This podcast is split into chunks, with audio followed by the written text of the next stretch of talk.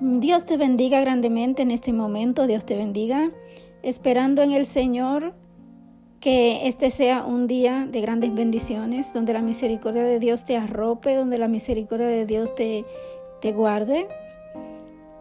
Orando, ¿verdad?, por cada una de las personas que están pasando por momentos difíciles en este momento. Y manteniéndonos con una fe firme y una esperanza en el Señor porque Dios siempre sabe lo que hace y Él nunca, nunca desampara a sus hijos.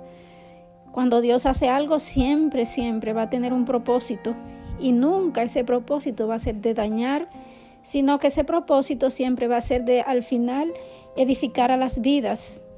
Por eso damos gracias a Dios por todo y en todo. Dios te guarde grandemente.